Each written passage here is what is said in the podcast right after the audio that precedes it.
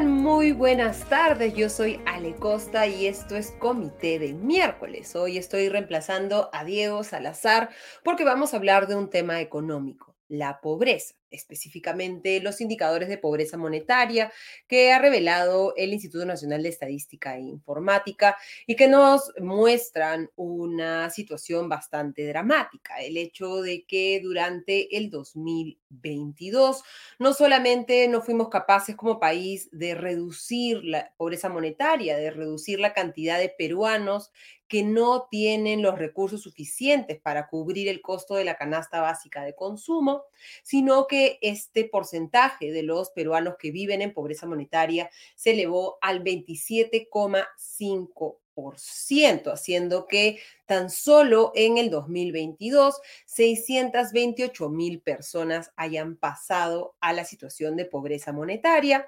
Y si nos comparamos con los niveles prepandemia, con el 2019, vean, veremos que 2.694.000 peruanos que a fines del 2019 no estaban en la pobreza, pero seguramente sí en una situación de vulnerabilidad, han caído ya por debajo de la línea de la pobreza monetaria.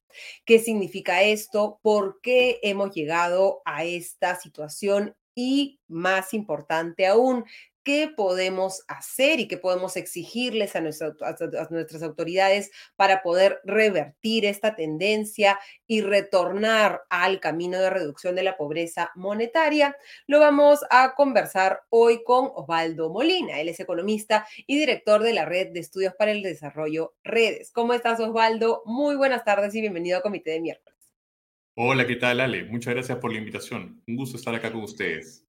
¿Qué pasó? Y, revisemos un poco lo que, no solo lo que ha sucedido en los últimos años en materia de pobreza, sino lo que hemos logrado también durante las últimas décadas en, en materia de pobreza. ¿Por qué es que en este 2022 vemos que la pobreza monetaria vuelve a subir? Sí, mira, a ver, lo primero es, eh, eh, estamos frente a un fenómeno muy lamentable, ¿no? En donde, como tú bien has dicho, más de 600.000 peruanos han eh, ingresado a la pobreza. Y la primera reflexión que yo quisiera hacer es, nosotros los peruanos somos muy buenos para encontrar temas que nos dividan, ¿no? Pero este en particular, la lucha contra la pobreza, debería ser un tema que una a todos, ¿no? Tirios y troyanos deberían ser capaces de unirse y enfrentar eh, e, este problema, este flagelo que golpea realmente a los peruanos. Entonces, eh, lo primero es eso, ¿no? Esto debería ser un punto de unión de todos para poder trabajar de cómo retomar la reducción de la pobreza. Y aquí yo voy a tomar un poco lo que me preguntas, de mirar un poquito de lo que pasó antes, porque sí creo que vale la pena que revisemos lo que hicimos. Porque sí hay números bien importantes y nos van a permitir luego entender qué hicimos bien antes y qué podemos, por tanto, hacer en el futuro para retomar eh, la lucha contra la pobreza. Entonces, una primera cosa que las personas que nos, nos ven deberían saber es que hacia el año 2004, el 58% de los peruanos, es decir, casi 6 de cada 10 peruanos, eran pobres. Y en el año 2019, antes de la pandemia, esa, el nivel de pobreza era 20%. O sea, tuvimos una reducción de la pobreza eh, impresionante, ¿no? Y acá hay un punto, ¿no? 20% eh, no tenemos eh, tan buenas mediciones de la pobreza antes, pero es probablemente el valor más bajo de pobreza en nuestra historia. Y no solo se redujo la pobreza, Ale, se redujo también la desigualdad. De hecho, yo sé que hay una, enorme, una enorme discusión al respecto, y de hecho, si quieres, podemos luego conversar sobre esto, pero eh, eh, la, desigualdad en Perú se redujo y no solo se redujo, sino que se redujo más, estos son datos del Banco Mundial, se redujo más que el promedio de los países de la región. El resto de países de la región no pudo reducir tanto la desigualdad como nosotros. Entonces, fueron dos hechos muy importantes. Y entonces la pregunta que tenemos que hacernos es, ¿cómo logramos eso? ¿Cómo tuvimos ese éxito? Y aquí también el Banco Mundial, que acaba de lanzar un, libro, eh, nos, nos da algunas pautas. el primer punto es, que el 85% de la reducción de la pobreza en esos años se logró, de acuerdo con las estimaciones de este organismo internacional, con crecimiento económico.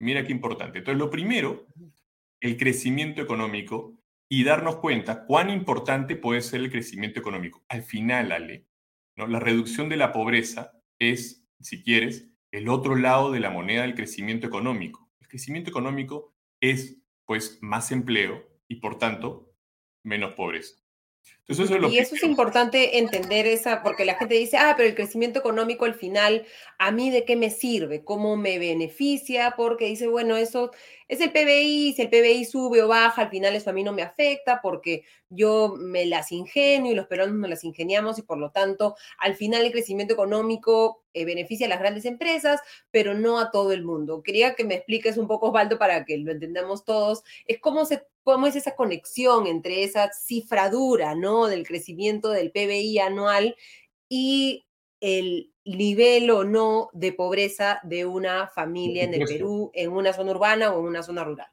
Por supuesto. Mira, cuando crece el PBI, lo que está detrás, lo que son los motores de ese crecimiento, al final es la mayor inversión y por tanto el mayor empleo. Y lo que significa es que muchas, muchas familias van a tener empleo, van a poder tener, ¿no es cierto? Ojalá un empleo de mejor calidad, ¿no es cierto? Con mayores salarios y por tanto van a tener la oportunidad de salir adelante.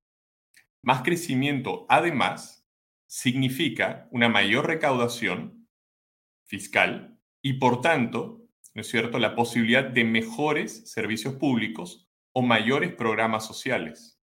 Entonces, por los dos lados, sea de manera directa o sea de manera indirecta, el crecimiento económico ayuda a la reducción de la pobreza de manera definitiva. Y entonces... Y eso no es teórico, sino que lo hemos vivido, lo hemos experimentado, lo hemos medido y lo hemos comprobado. Exacto. No, sí, o sea, 85% de esa reducción que yo les digo que fue impresionante se debe a crecimiento económico. ¿Qué es lo que está detrás después de ese otro porcentaje que queda?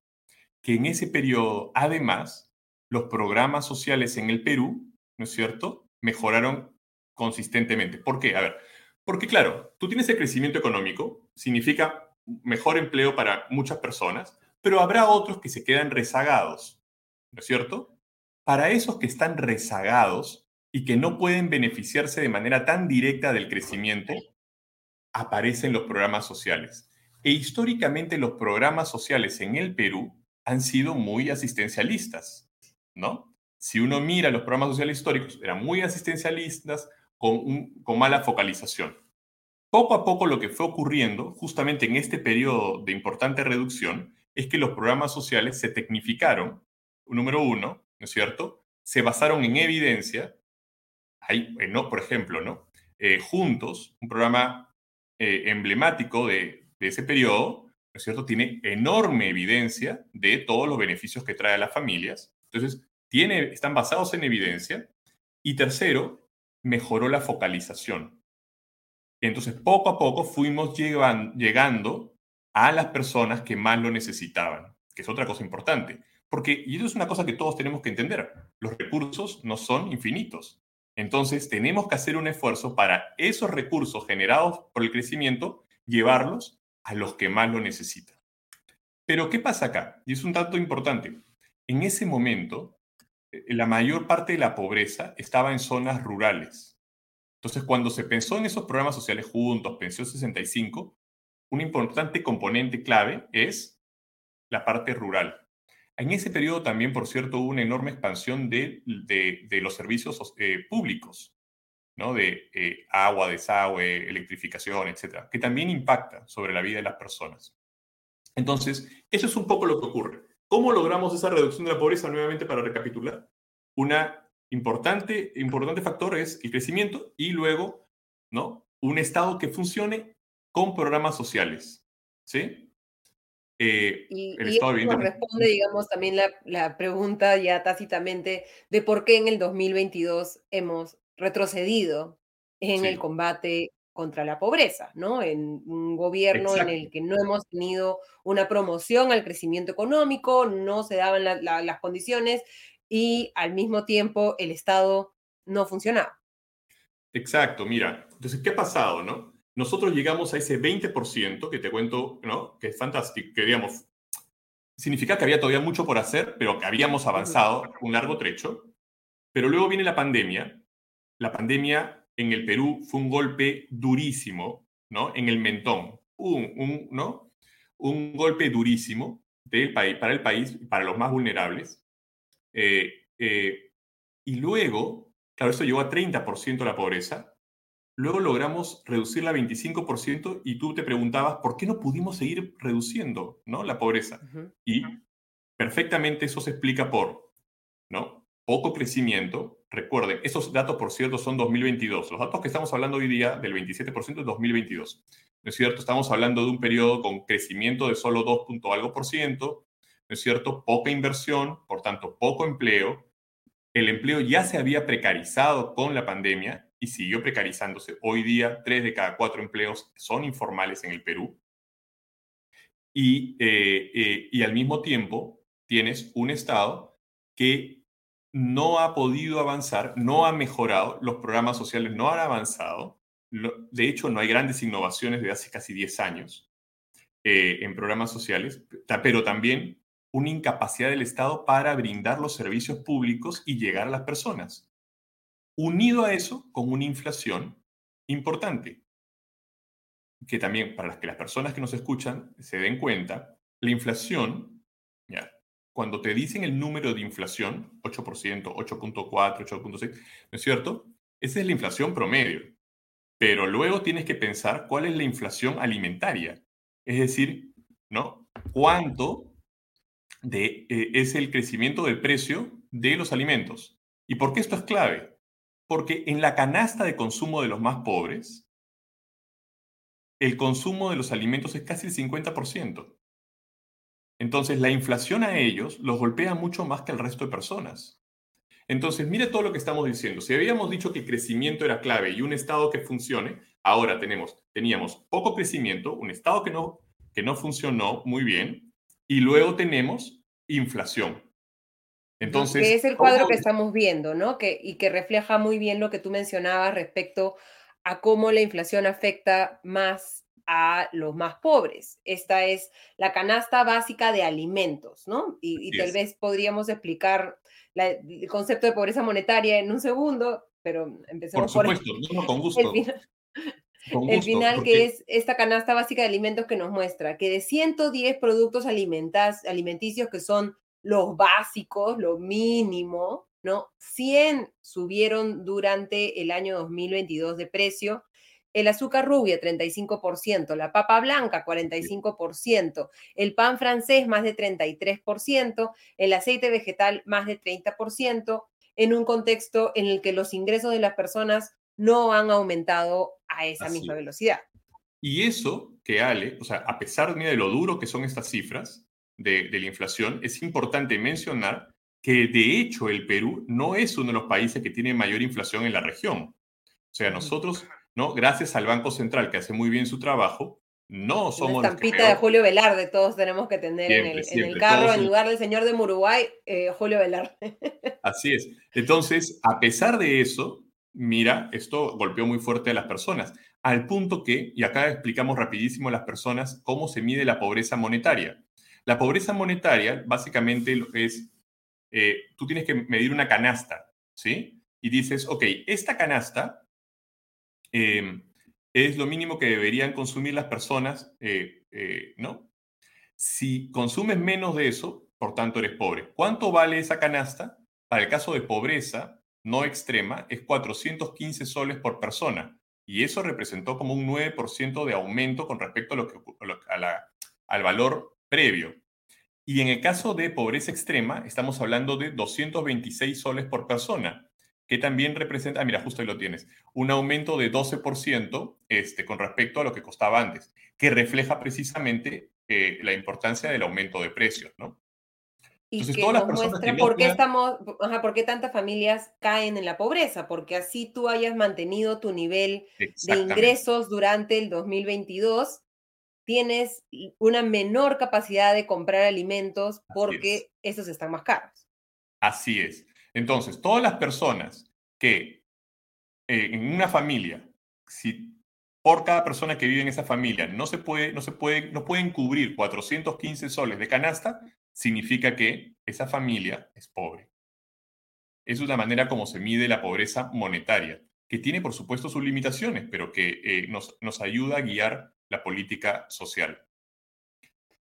Y es importante, eh, hablábamos del incremento del, de, digamos, de los costos, ¿no? De las familias, pero si vemos también los gastos, ¿no? Que son lo que nos muestran estas cifras también del INEI, e veremos que se refleja bastante claramente este golpe de la pandemia, ¿no? Del 2019 al 2020, una caída fuerte en los gastos, es decir, en la capacidad que tenemos de, gastar y que no se ha recuperado hasta ahora. Así es. Y no se ha recuperado porque el empleo se ha precarizado. Y entonces acá tenemos, ok, entonces tenemos más pobreza, pero ahora la pregunta que nos deberíamos hacer es, ¿qué podemos hacer frente a ella? ¿Cómo poder enfrentarla? Y aquí eh, algunos comentarios importantes. Primero, para poder luchar contra la pobreza tenemos que entender la pobreza, porque lo que ha pasado es que el perfil de la pobreza ha cambiado. Esto es un tema bien interesante.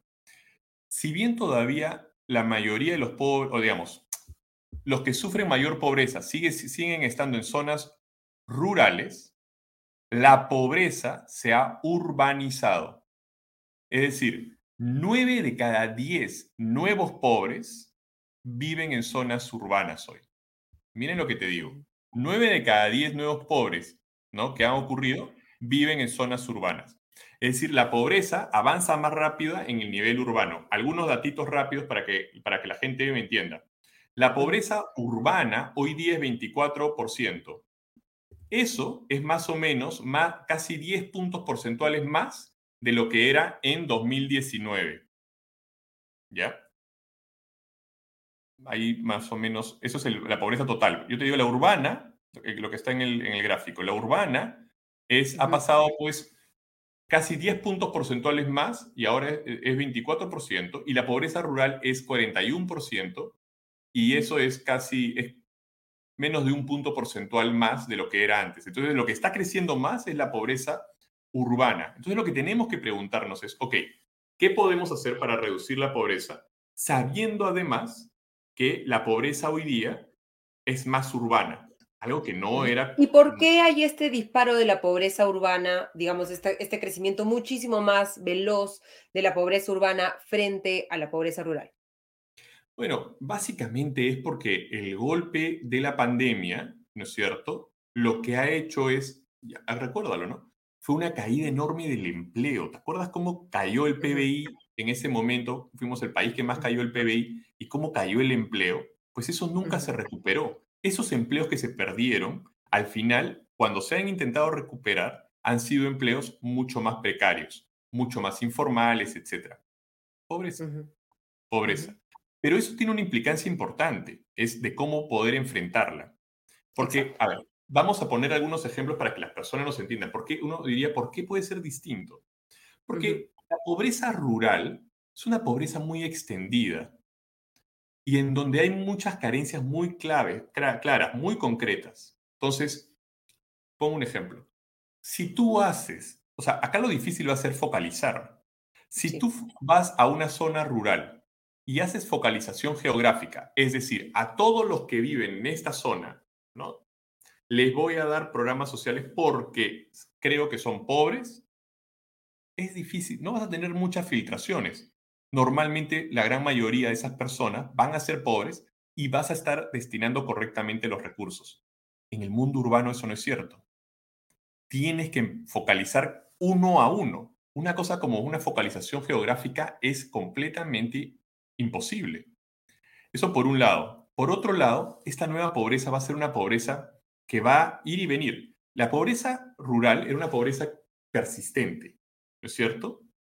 Que además tenía mucho que ver con un rezago de, eh, eh, de en qué medida, digamos, estos hogares habían sido olvidados por el Estado y no tenían servicios públicos, etcétera. Entonces, claro, el Estado se avanza y empieza a entregar servicios públicos, etcétera, etcétera, ayuda directamente. La, la pobreza urbana va a ser muy distinta. Es una pobreza de una persona que ayer no fue pobre, hoy día va a ser pobre, pero mañana puede encontrar un mejor empleo y no ser pobre nuevamente. Va a ser muy dinámica con, y con no sal, entradas y salidas muy rápidas de la pobreza. Todo eso es evidentemente un enorme reto para la, para la política social. Pero entonces... Y tenemos esos mecanismos de focalización, tenemos experiencia, tenemos expertos que puedan diseñar, adaptar, mejorar nuestros programas sociales para que puedan eh, atacar a esa pobreza urbana más difícil de, de, alcanzar? Sí, a ver, yo, a ver, el, el Perú ha hecho un enorme esfuerzo eh, eh, hace, desde hace 10, 12, 13 años para focalizar mejor. De hecho, incluso se hizo algo que se llamó como un barrido censal y el INEI barrió con casi todos los hogares para poder tener ¿no? datos de las personas y poder focalizar. Pero eso fue hace más de 10 años, o 10 años, si no me equivoco. Entonces, ahora actualizar esa información es difícil. Normalmente uno espera que eh, hay una especie de unidades de focalización descentralizadas que puedan brindar información específica. Ale Costa. Ale Costa era pobre ayer, vamos a ver, revisar si sigue siendo sigo pobre. Sigo siendo, lo sigo siendo, lo soy periodista, así que... Pero te das cuenta, este, pero eso evidentemente es complejo, ¿no? Es complejo este, para poder hacer. Entonces, hay aquí un esfuerzo importante desde el ángulo de la focalización, pero también desde el ángulo del diseño. ¿Cómo podemos diseñar? No es tan fácil como antes, ¿no? ¿Qué programas son los que van a ser útiles para reducir esta pobreza urbana? De repente son programas más vinculados a la promoción de empleo juvenil o cosas de ese tipo. Son otro tipo de programas que deberíamos estar sentando, sentándonos a discutir y pensar. Ya no es tan fácil, no es tan fácil, pero ahí está el reto. Entonces. ¿Y hay experiencias como benchmarks eh, mundiales que nos puedan enseñar o de los que podamos aprender respecto a, a, este nuevo reto sobre el cual no tenemos, digamos, mucha, mucho conocimiento local? Sí, sí, no, y no, a ver, y nuevamente, si bien los programas sociales que, que hemos tenido han sido eh, correctamente más enfocados en zonas rurales, no significa que no, no atendían zonas periurbanas, ¿no? O sea, tampoco es que no, no tengamos cero experiencia y no hayamos hecho nada, en absoluto, ¿no? ¿no? No estamos diciendo eso. Pero lo que sí decimos es, creo que vale la pena que nos volvamos a sentar, a repensar, ¿no? ¿Qué más debemos hacer? ¿Cómo cambiar algún programa social? ¿O cómo tener que programar alguno nuevo? Etcétera, etcétera. Pero yo haría un paso atrás y decir, ok, si tenemos que, o sea, estábamos conversando cómo habíamos logrado reducir la pobreza y la desigualdad. ¿Qué debemos hacer ahora? Pues pensar qué hicimos bien antes. Y lo primero es promover el crecimiento. Si no promovemos el crecimiento, va a ser muy difícil. ¿Te das cuenta? Porque por un lado, no vamos a, tener, no vamos a generar empleo. Miren cómo aumentó la pobreza, ¿no es cierto?, con inflación y un crecimiento de 2%. Este primer trimestre, ¿no es cierto?, por todas las razones, por, todas las cosas que han pasado en el país, el crecimiento es nulo. Si no promovemos el crecimiento, el crecimiento y por tanto el empleo, ¿no es cierto?, va a ser difícil. Entonces, lo primero es o sea, no nos debería sorprender, digamos, que también el 2023 vuelva a ser un año o perdido en materia de lucha contra la pobreza o en retroceso, como hemos visto en 2022. Exactamente. Si no somos capaces de, de, promover el crecimiento, de atraer la inversión, generar empleo, etc., va a ser muy difícil. Porque no vamos a generar el empleo que ayuda a las familias directamente, como estaba contándoles antes, pero además porque no vamos a tener recursos para poder ayudar a los hogares que más lo necesiten y que han quedado rezagados. Entonces, ni por uno ni por otro. Entonces, lo primero es promover el empleo. Eso es número uno. Número dos, evidentemente, toda esta discusión de cómo enfrentar la pobreza, sobre todo esta nueva pobreza que se ha generado en zonas eh, urbanas. Otra parte clave, ya hemos discutido un poquito, que tiene que ver con rediseños, que tiene que ver con eh, focalización. Hay que trabajar ahí, hay un trabajo por hacer. Lamentablemente, parte de la inestabilidad eh, política que hemos tenido en los últimos, no sé, cinco o seis años, también ha implicado que los las personas que han tomado, el, que han sido ministros de Desarrollo e Inclusión Social, han durado muy poco. ¿no? Algo tenemos que hacer para que al menos puedan durar lo suficiente como para poder hacer cambios y poder ayudar. Pero el tercer punto que es clave es pensar que al final del día, la lucha contra la pobreza también es eh, eh, brindarle a los más pobres, a los más vulnerables, herramientas para que ellos, por su propio esfuerzo, puedan salir. Es decir, mejorar la empleabilidad de las personas. Y mejorar la empleabilidad de las personas, en este caso, significa básicamente eh, brindarles una mejor educación, una mejor salud y un montón de otros servicios públicos que lamentablemente no se brindan bien. Hemos mejorado mucho en lo que es acceso, pero la calidad, ¿no? Uno mira, por ejemplo, cuántos niños acaban el colegio y claro que hemos ido mejorando, pero la calidad, hace poco también salió la, encuesta eh, em, muestral, ¿no? el análisis muestral de los estudiantes, la pandemia ha golpeado durísimo a los niños y no están aprendiendo lo que tienen que aprender. ¿no? los porcentajes, no recuerdo los números, pero son de terror de cuántos niños no entienden lo que leen, etc.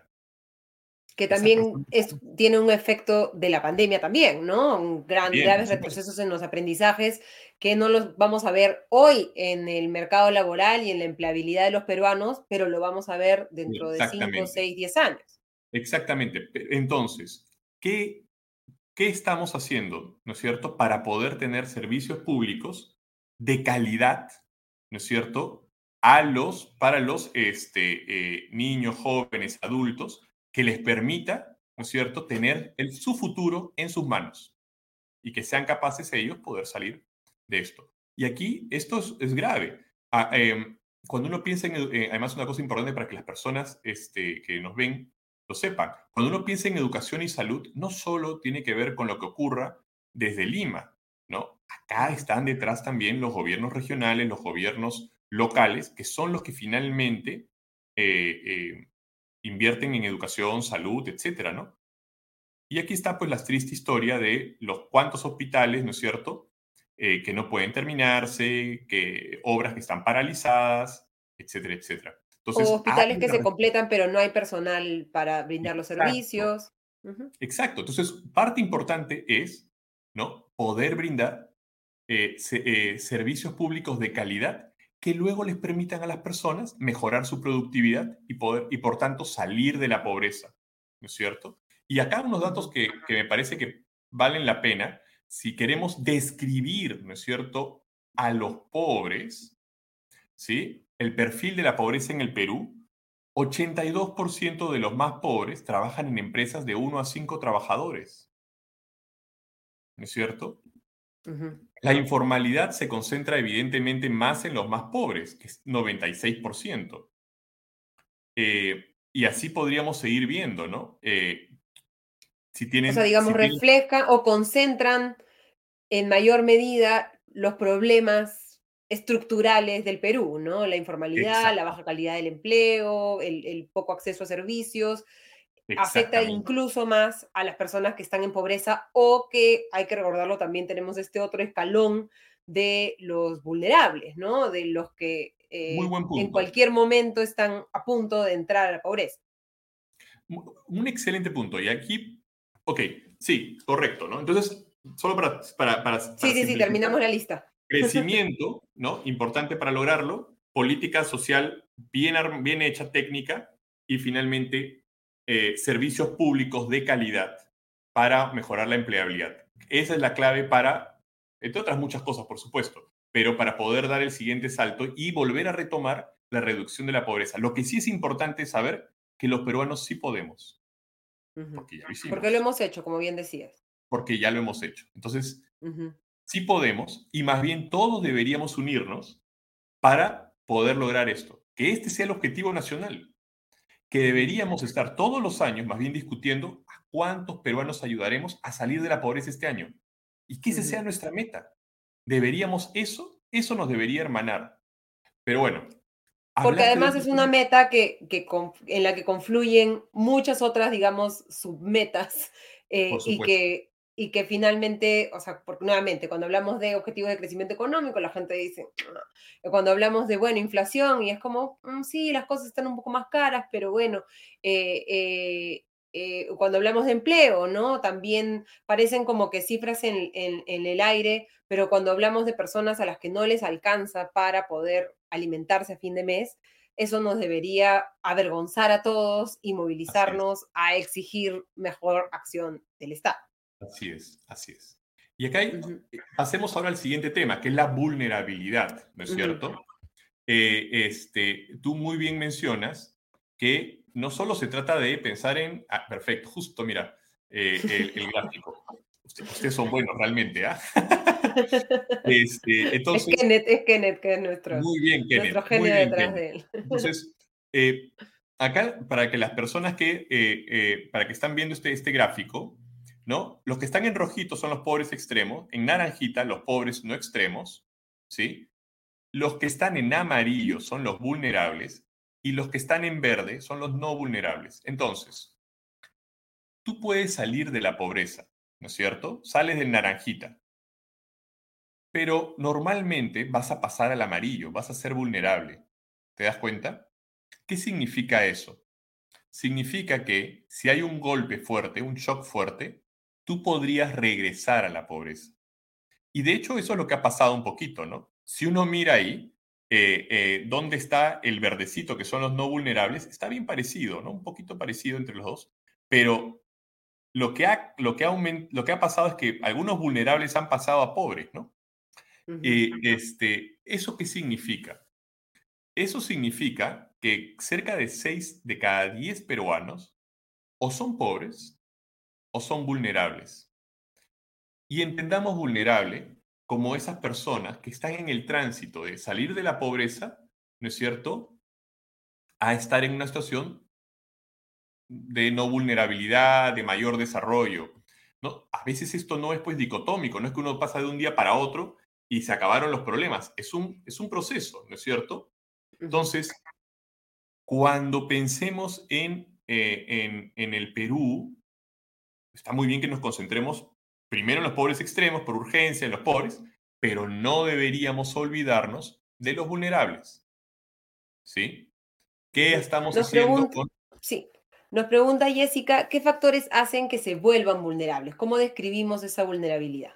Sí, mira, normalmente son personas que siguen estando, ¿no es cierto?, en el mercado informal, eh, que es muy precario, que pueden rápidamente perder el empleo y por tanto volver a la pobreza, ¿no? Creo que eso es lo que definiría muy bien. Al final el mercado laboral no deja de ser un reflejo de la realidad nacional, ¿no?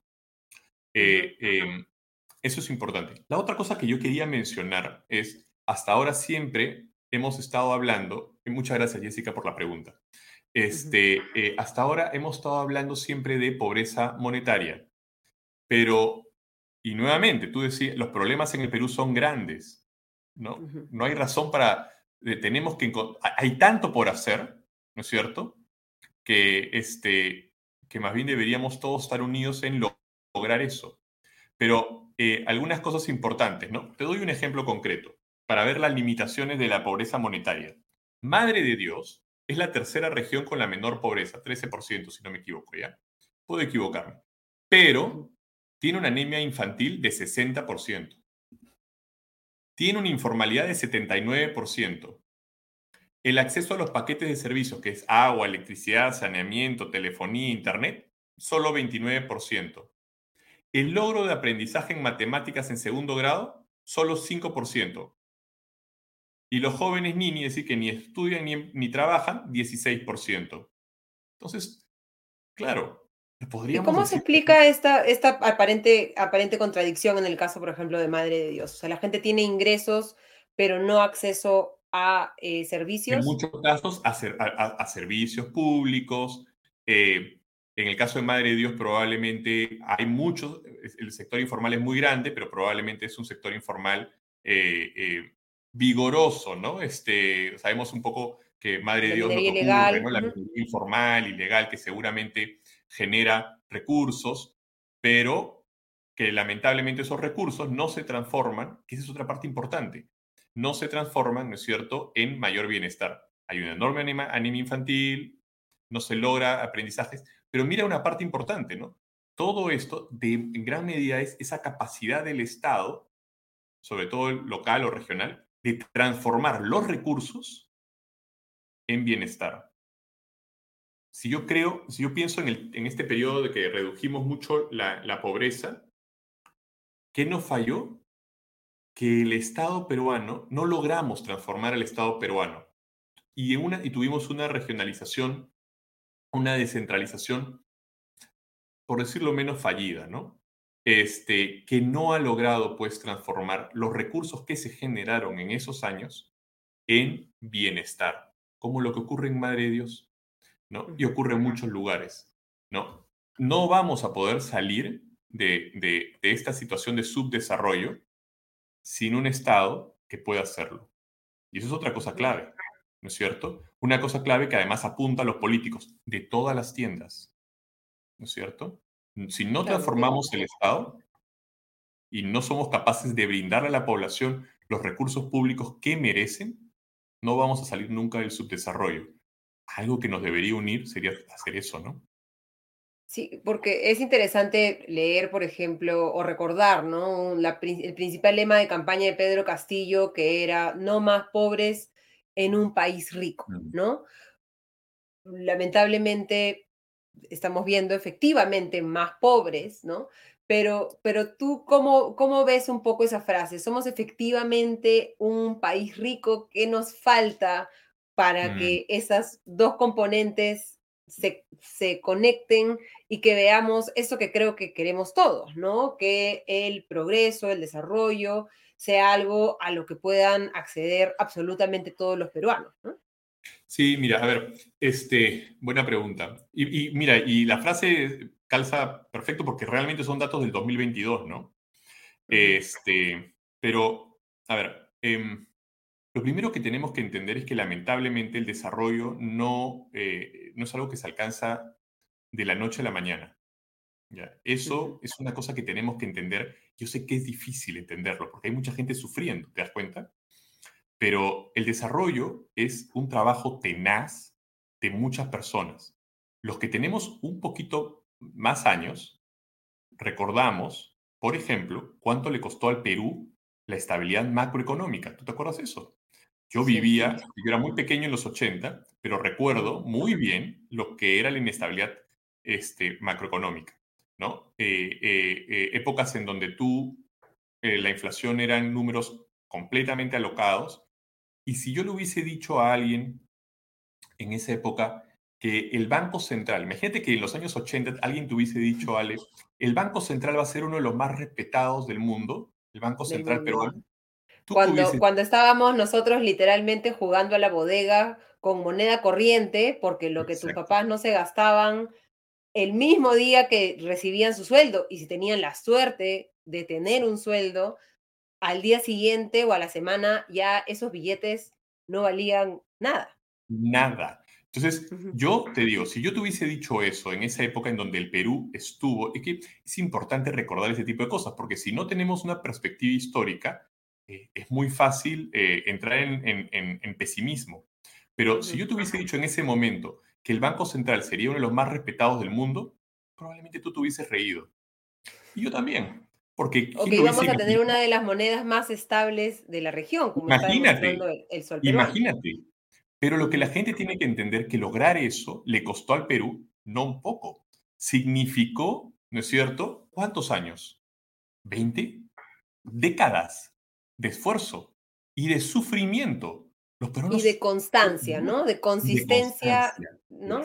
De establecer, esta es la meta, vamos para allá y no me muevo de aquí. Exactamente. De la misma manera, yo soy, un, yo soy un optimista por naturaleza, ¿ya?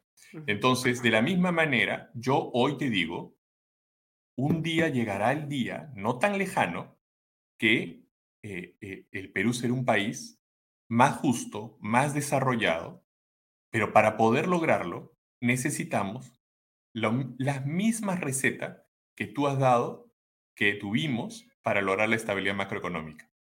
¿No es cierto? Constancia, esfuerzo, ¿no es cierto? Y estar ahí detrás. Y eso es lo que nos ha faltado.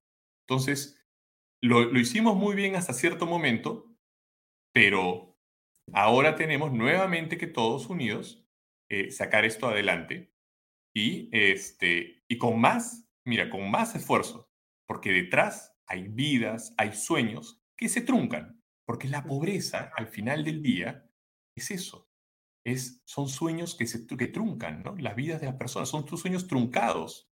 Entonces, eh, este, pero yo soy optimista. Yo creo que sí lo vamos a lograr, pero tenemos que tener esfuerzo y no dividirnos, ¿no? Bastante grande es el reto para que los peruanos estemos divididos, ¿no? Este, Tú mencionabas la regionalización, Osvaldo, como este proceso que por, por ser generosos ha sido fallido, ¿no? Lo que hemos hecho es repartir incapacidades más que repartir eh, eh, capacidades.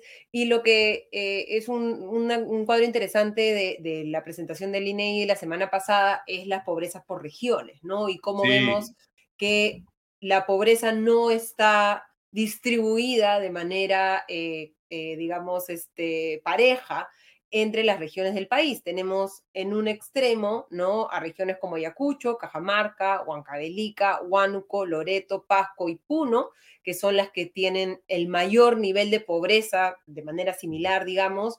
Y en el tope tenemos a una sola región, a la región de Ica, como es que, juega, digamos, en su propia liga, ¿no? No hay ninguna otra región que tenga características de los bajos niveles de pobreza similares.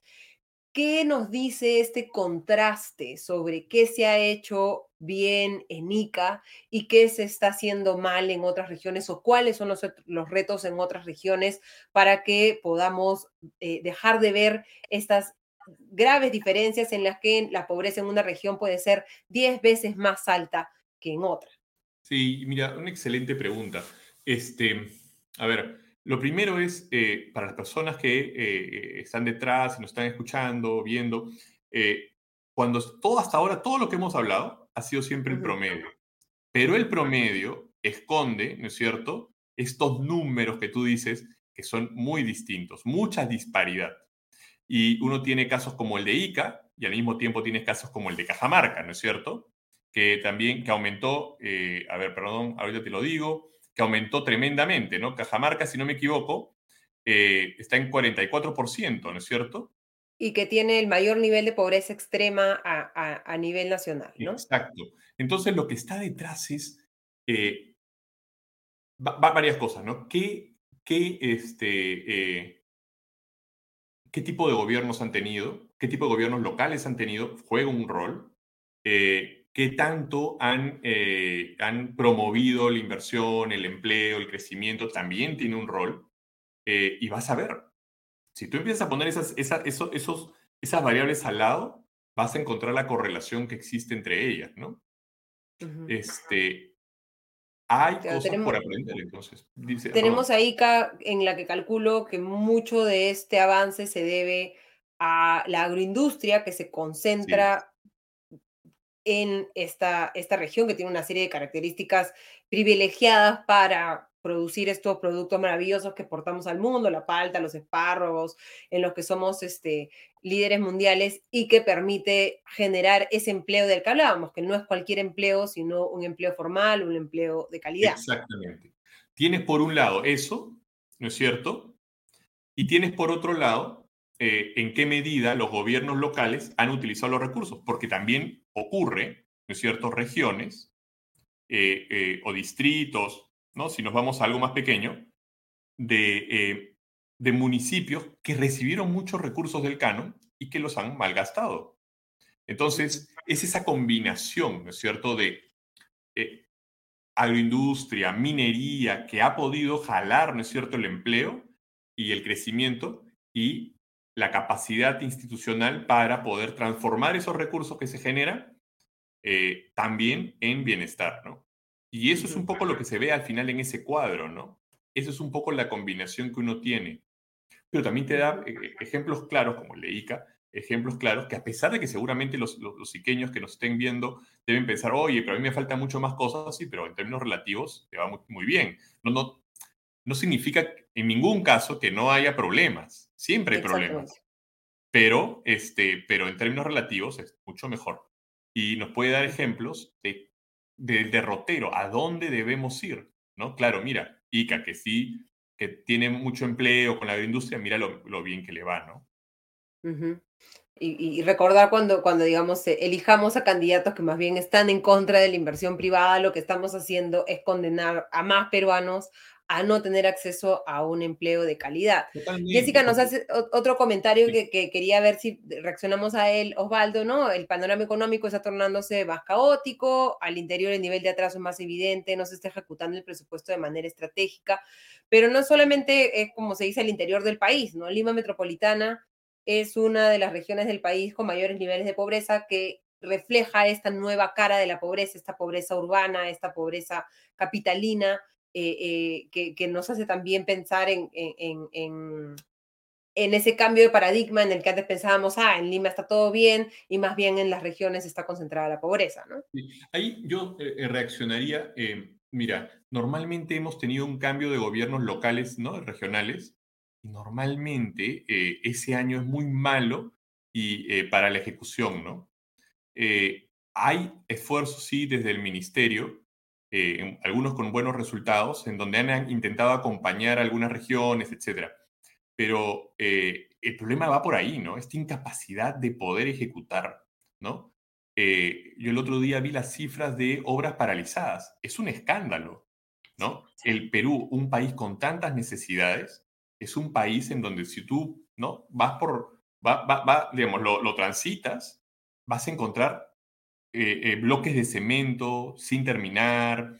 Eh, y yo tenía, hay un, uh, el otro día, hay, mira este dato que es, es, impresionante, ¿ya?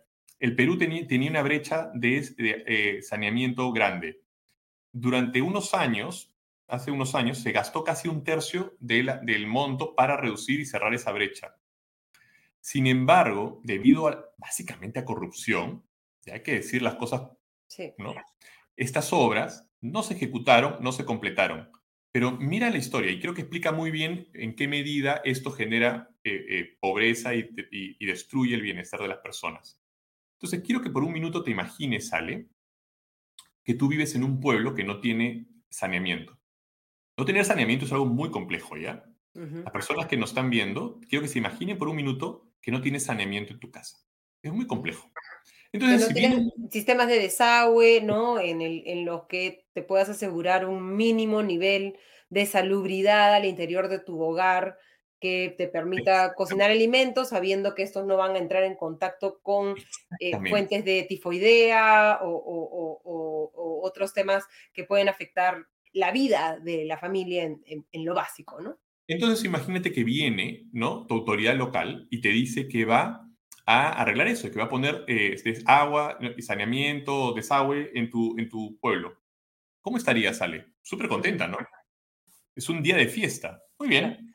Entonces viene la empresa, abre la zanja, empiezan, abren la zanja, ¿sí? Pero luego viene el truco. La empresa cobra algo y se desaparece. Y esa zanja se queda ahí. Y esa zanja que se queda ahí luego se aniega, ¿no? Con la lluvia, con lo que sea. Pero entonces mira lo que te va a ocurrir. Durante años tienes delante de ti una zanja que está llena de agua. Imagínate el dengue, por ejemplo, uh -huh. que ahora es un problema serio. Pero además para poder hacer esto te cortaron el agua, ¿no? Si tú tenías agua y no desagüe, te cortaron el agua para poder hacer esa zanja, ¿no? Entonces te quedaste sin agua entonces ahora tienes que tener, tienes que encontrar eh, nuevas fuentes de agua y te quedaste con una zanja al frente que uh -huh. si está negada significa que hay mosquitos, enfermedades, etc. Y que además es un peligro para tus hijos que salen a correr y a jugar.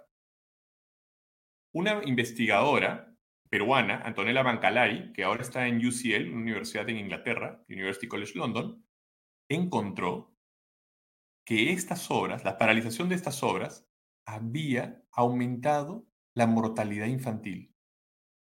Entonces, quiero que me, quiero que me entiendan. Imagínense esto.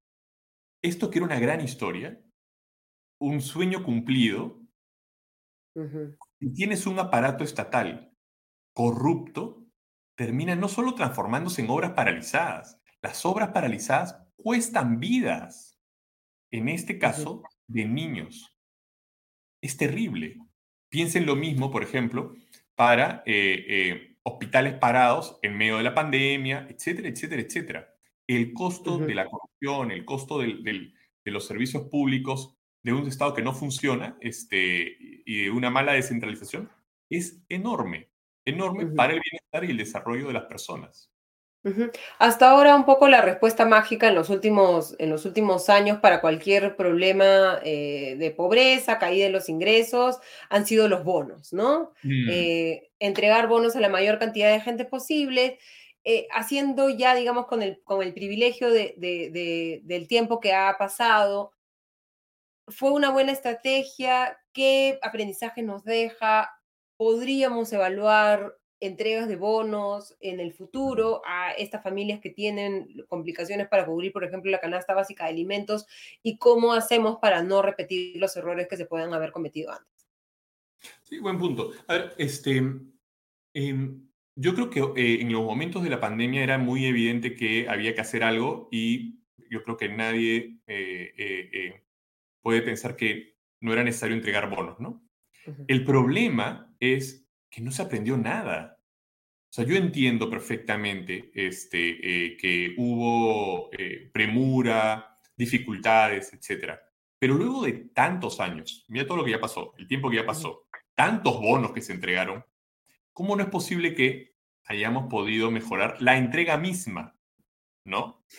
Pudo haber sido además, ¿no es cierto?, una herramienta para una mayor inclusión financiera. Hoy día podríamos tener a la población, ¿no es cierto?, bien empadronada, ¿no es cierto?, este, capaz de poder recibir los bonos de manera directa, ¿no es cierto?, con, un, eh, eh, em, con un depósito veloz. Nada de eso se hizo, ¿no? No se, no se mejoró en nada la focalización. De hecho, mucho la focalización era muy mala. Entonces, yo, yo nuevamente entiendo la premura eh, del momento, pero ha pasado mucho tiempo y se pudo haber aprovechado, porque, y este es el punto, eh, este, espero sinceramente que no nos pase algo como lo que ocurrió con la pandemia, pero lo que también es cierto es que lo del niño costero ha ocurrido. Y, también, y nuevamente, no tenemos la capacidad de poder reaccionar con una velocidad mínima. Y se está hablando de un, de un fenómeno del niño más grande. Entonces a lo que voy es, o sea, los problemas de ese tipo van a ocurrir en un país como el Perú. Entonces, vendría bien, de una vez por todas, ¿no es cierto?, trabajar seriamente para poder resolverlos y enfrentarlos convenientemente, ¿no es cierto? Con una mejor focalización, con una mayor inclusión financiera, para poder entregar a todos. Acuérdate, las colas que habían para poder entregar estos bonos, que al final era todo en contra, digamos, aumentaba la, contaminación con, el COVID, realmente un desastre, ¿no? Entonces, no avanzamos nada. Y nuevamente, sí creo que construir esas capacidades era clave en ese momento y lo sigue siendo, ¿no?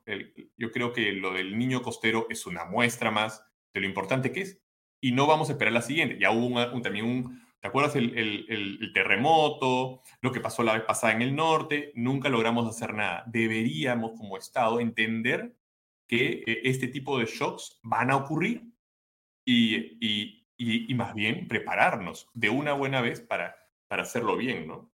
Claro, pero en un escenario, digamos, de incertidumbre política en la que ni el que tiene que firmar el papel, ni el ministro, y en este caso creo que ni siquiera la presidenta pueden decir cuánto tiempo van a estar en el cargo, es difícil precisamente establecer esas constancias de las que hablábamos, establecimiento de metas y ejecución de, las mismas, ¿no? Si cada cierto tiempo empieza, todo cambia y más o menos que, que empezamos a construir el país de cero, ¿no? Es que ese es el problema. Es que ese es el problema. No vamos a, o sea, es imposible. Yo te, estamos hablando de rediseños de programas o tantas cosas. es imposible. La inestabilidad, o sea, o sea, el desarrollo no, no, no se logra con inestabilidad, ¿no? Ya conversamos de que se logra con esfuerzo, ¿no? Y, es una cosa, no me acuerdo, creo que San Agustín, ¿no? Yo, no soy tan religioso, pero San Agustín creo que tiene una frase que dice como algo, no me acuerdo muy bien, pero es algo como que construir cuesta, ¿no? Eh, eh, eh, siglos, pero destruir, construir cuesta siglos y gigantes y destruir, ¿no? Segundos y enanos, o algo así es lo que dice, pero es la, es la realidad, ¿no? Y es lo que nos este muestra las cifras de pobreza, ¿no? O sea, lo avanzado en cualquier momento eh, se puede revertir y tenemos que retomar ese camino, como tú bien decías, del crecimiento económico, de la generación de empleo, de los programas sociales focalizados y técnicos, ¿no? No desperdiciar recursos en como tirar, este, digamos, agua al río, sino efectivamente asegurar que vayan a llegar a aquellos que lo necesitan y que se estén al mismo tiempo, como decías bien, generando las capacidades para que las personas no solamente tengan que ser ayudadas a salir de la pobreza o sostenidas afuera de la pobreza, sino que puedan generar sus propios ingresos y, permitir eh, eh, la salida, ¿no? Y yo antes de terminar, Osvaldo, quería preguntarte sobre el tema de la clase media, ¿no? Que es un concepto que hemos venido destacando desde hace mucho. Eh, Arellano hablaba de la clase media emergente, ¿no?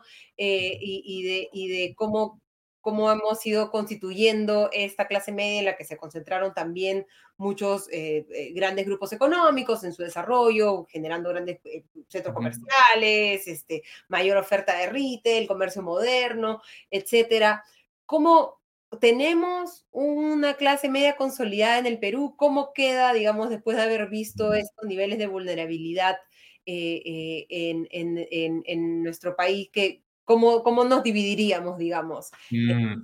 con las cifras que, que, vemos? Qué compleja pregunta. Este, a ver, estoy tentado a decir, no sé. Pero, y estaría bien. Creo que este, lo que es más... A ver, sin ser un experto en el tema, eh, creo que estas cifras, y por ejemplo el tema de la vulnerabilidad nos muestra que eh, la clase, probablemente la clase media en el Perú sea de ese porcentaje de vulnerabilidad, de, ¿no? Un pedacito por aquí y un pedacito de los no pobres, eso debe ser la clase media en el Perú, ¿no? Lo que demuestra es cuán frágil puede ser, ¿no? Eh, eh, y, cuán frágil puede ser para una persona estar supuestamente en una clase media y con cierta velocidad poder volver a caer en la pobreza o, o acercarse a la pobreza peligrosamente, ¿no?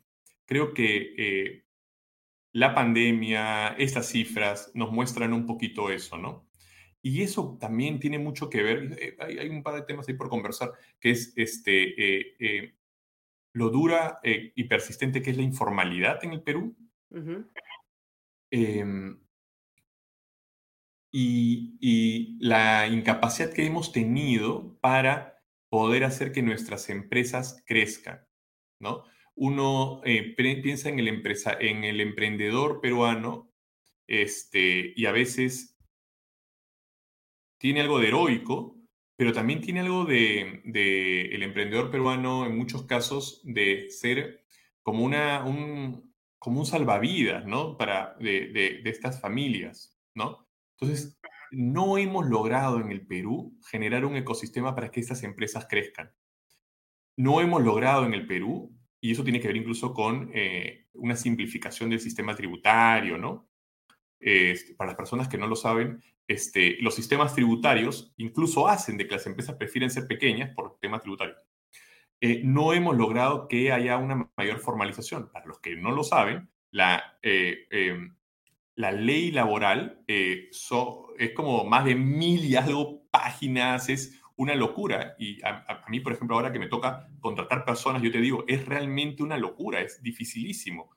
No hemos simplificado eso. En la medida en que no seamos capaces de, generar eso, ese ecosistema que ayude a generar riqueza, va a ser difícil que este pequeño emprendedor se convierta en un mediano emprendedor y por tanto que se consolide la clase media, ¿no?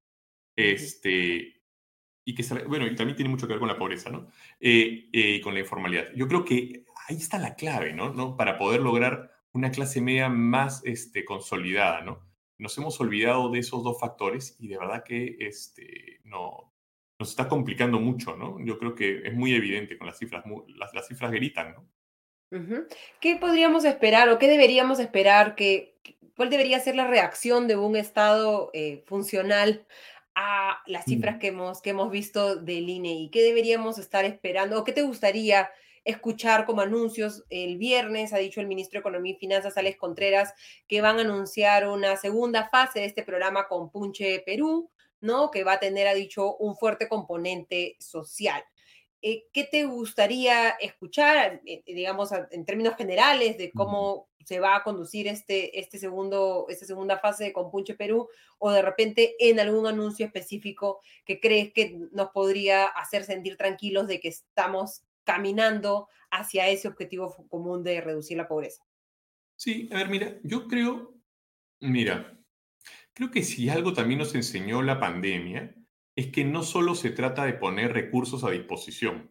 Yo creo que está muy bien que haya recursos a disposición, evidentemente. Estas cifras son terribles y está muy bien. Pero yo creo que más, o sea, no solo es de poner recursos a disposición, sino, y no solo le compete al Estado, para ser honesto, ¿no? Este, o no solo al gobierno. Eh, estabilidad, promoción de empleo y capacidades, ¿no es cierto? ¿De qué sirve poner recursos si, como creo que Jessica mencionaba, ¿no es cierto?, en su pregunta, los, los eh, digamos, los, los que lo van a tener que ejecutar no pueden ejecutarlo. Entonces, yo creo que, eh, si bien saludo el hecho de que de la reacción, lo que sí saludo es la reacción, que haya una reacción casi inmediata del ministro frente a estas cifras. No hay indolencia, ¿te das cuenta? O sea, hay un golpe y dicen, no, yo no puedo quedarme indolente y en silencio, vamos a salir y vamos a intentar enfrentarlo. Pero creo que toca, lo que pasa es que es la parte difícil, ¿no? No solo poner recursos, sino también intentar ver para poner capacidades, para cambiar un poquito esta dinámica que ha sido, la verdad, un poco perversa, ¿no? Para los más pobres.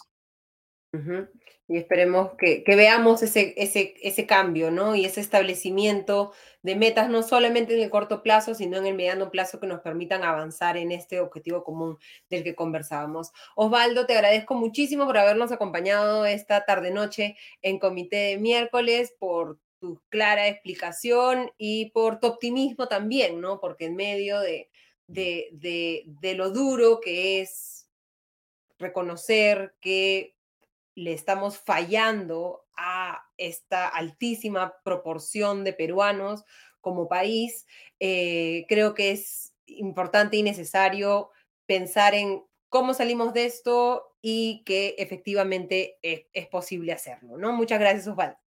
No, gracias a ti. Muchas gracias por la invitación y, y nada, cuando quiera nuevamente. Entonces, si quieres invitar a, los que nos acompañan a seguir a, redes en las redes sociales eh, eh, para, para, que estén un poco atentos a la información importantísima y súper relevante que también ustedes comparten de manera clara también. Oye, muchas gracias, Ale. Mira, sí, este, eh, a todos los que están ahí escuchándonos, viéndonos, este, la red de estudios para el desarrollo nos pueden encontrar en todas las plataformas. Nosotros estamos desde Twitter, arroba redesarrollo, P, y estamos en Twitter. Eh, si no te gusta Twitter y tú eres más joven y quieres ver cosas más, más juveniles, estamos en Instagram. Si no, a ti te gusta, tú eres más del Facebook, búscanos en Facebook. No usas ninguna red social de sino la profesional LinkedIn, estamos en LinkedIn. Y si te divierte este TikTok, eh, de hecho, también estamos en TikTok intentando explicar con buen humor y simpleza eh, economía. Así que eh, eh, síganos, eh, arroba redesarrollo P, este, en todas estas redes sociales. Y nada, muchas gracias. No, gracias a ti, Osvaldo, y muchísimas gracias a todos y cada uno de ustedes por habernos acompañado.